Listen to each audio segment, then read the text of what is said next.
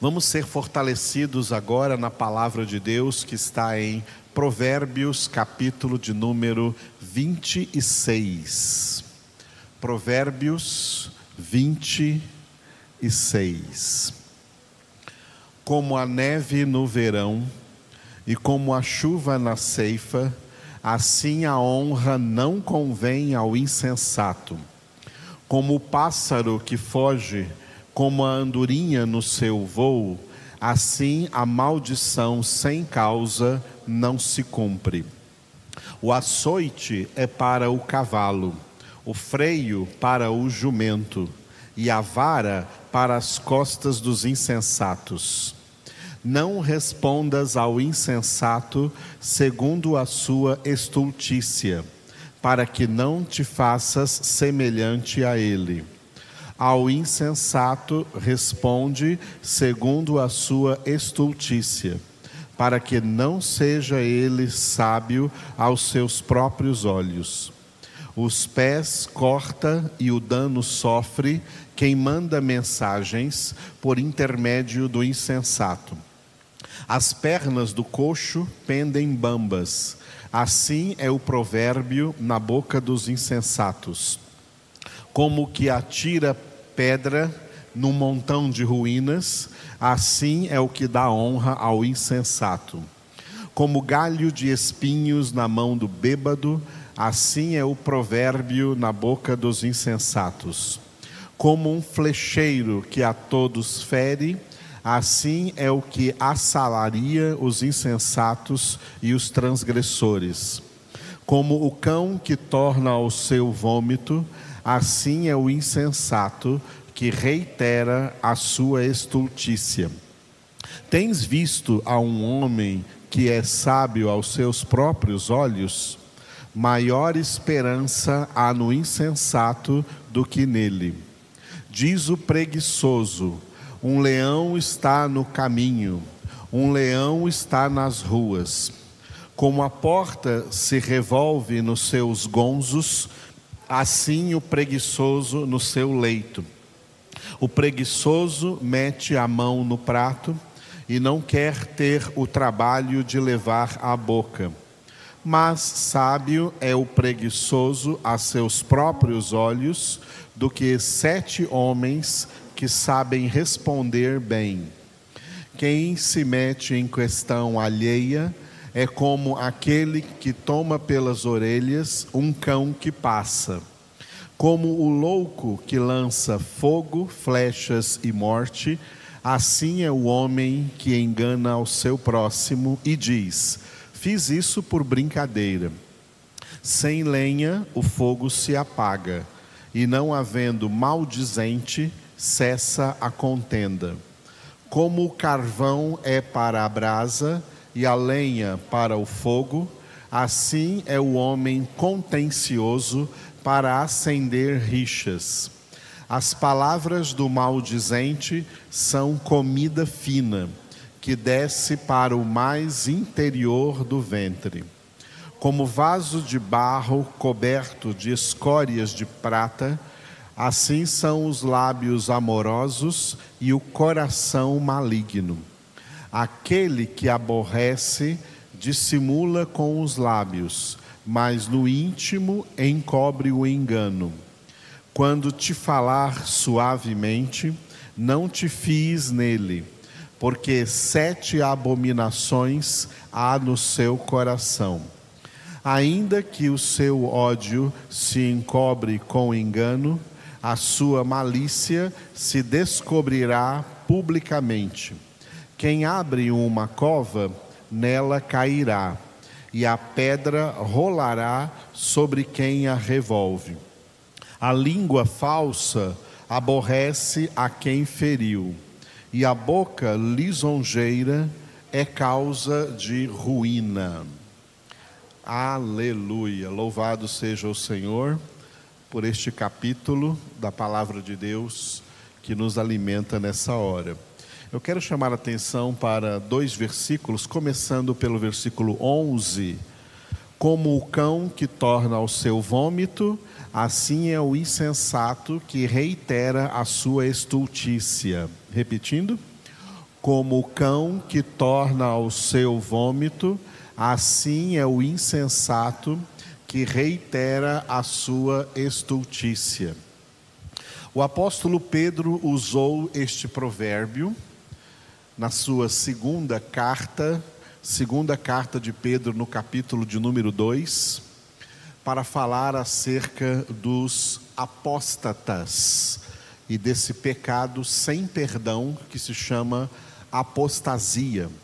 Ele usou ali, naquela, naquela epístola, dois exemplos: o exemplo da porca lavada que volta a se revolver no lamaçal, e do cão que torna ao seu próprio vômito, torna a comer aquilo que havia regurgitado. Isso representa o pecado sem perdão, o pecado da apostasia, e que se é pecado sem perdão, equivale à blasfêmia contra o Espírito Santo ou ao pecado contra o Espírito Santo. A apostasia não é pecado de ímpios. Os ímpios já estão em pecado por não serem convertidos, e todo aquele que morrer nessa impiedade já está condenado. Mas a apostasia é o pecado de quem já havia sido verdadeiramente convertido. A conversão dessa pessoa foi real e depois ela então volta ao pecado como o cão torna ao seu vômito. Isso não é aquilo que a gente está acostumado a dizer como um simples desvio. Essa pessoa não apenas se desviou, essa pessoa ela caiu definitivamente da graça e ela não tem mais retorno. O Espírito Santo sai da pessoa. Quando o Espírito Santo sai do crente, esse crente entrou em apostasia, em pecado sem perdão, porque o Espírito Santo não volta mais. Se for um crente que meramente desviou por algum motivo ou outro, mas o Espírito Santo ainda está nele, ele ainda não entrou em apostasia.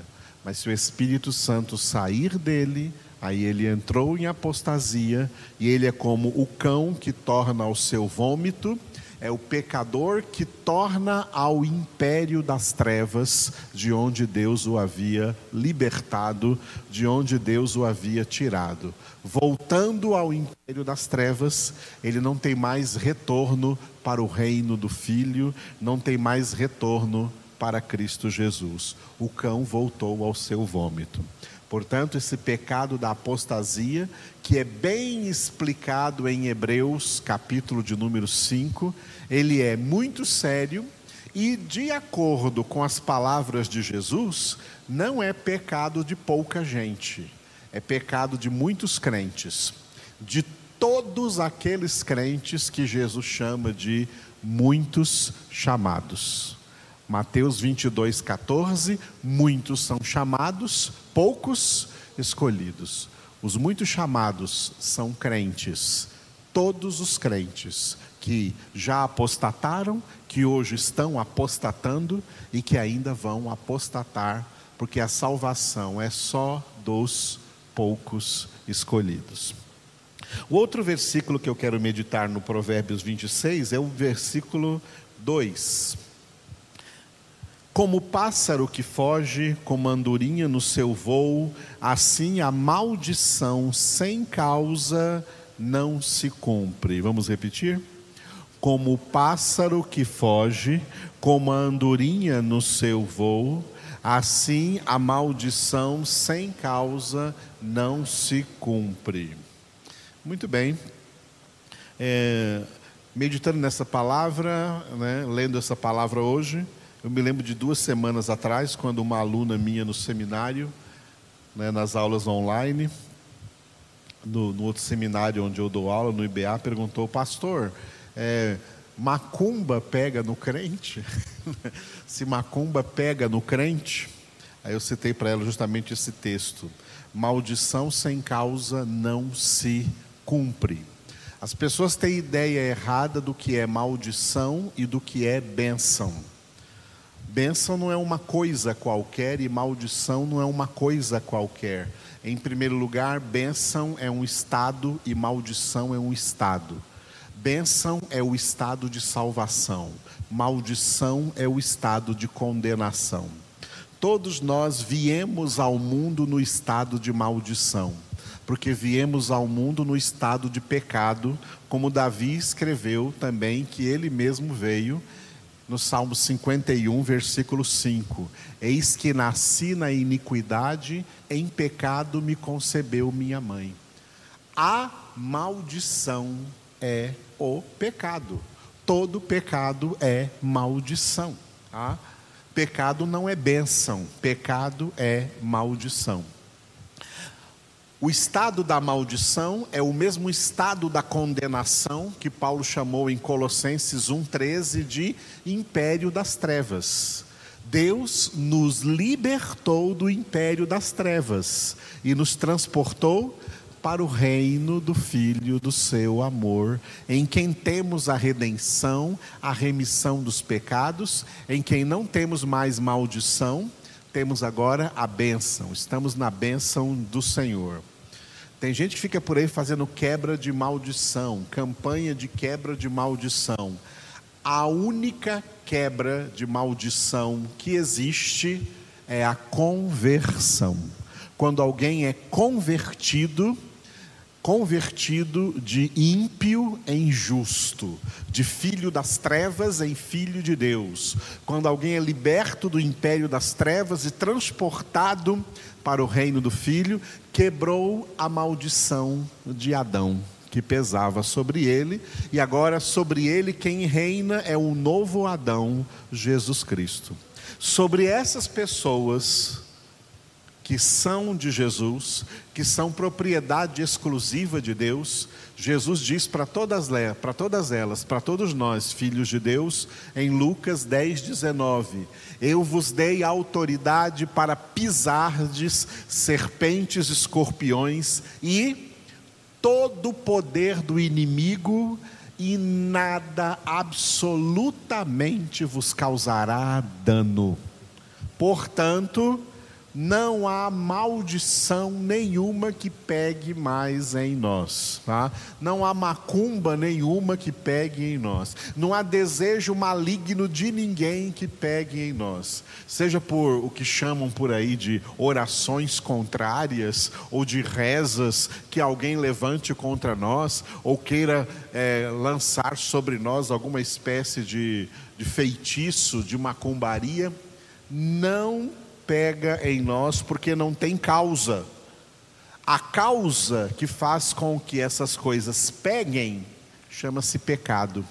Como Deus nos tirou do império das trevas, nos tirou do estado de condenação e agora estamos no estado de salvação, revestidos de Cristo armados de toda a armadura de Deus, inclusive o, o escudo da fé com o qual nós apagamos todos os dardos inflamados do maligno, nenhuma maldição vem sobre nós, como Deus já havia dito a Israel lá no Antigo Testamento, quando Balaque tentava subornar, pagava propinas para Balaão amaldiçoar o povo de Israel, e aí Deus dizia que sobre Israel não vale encantamento.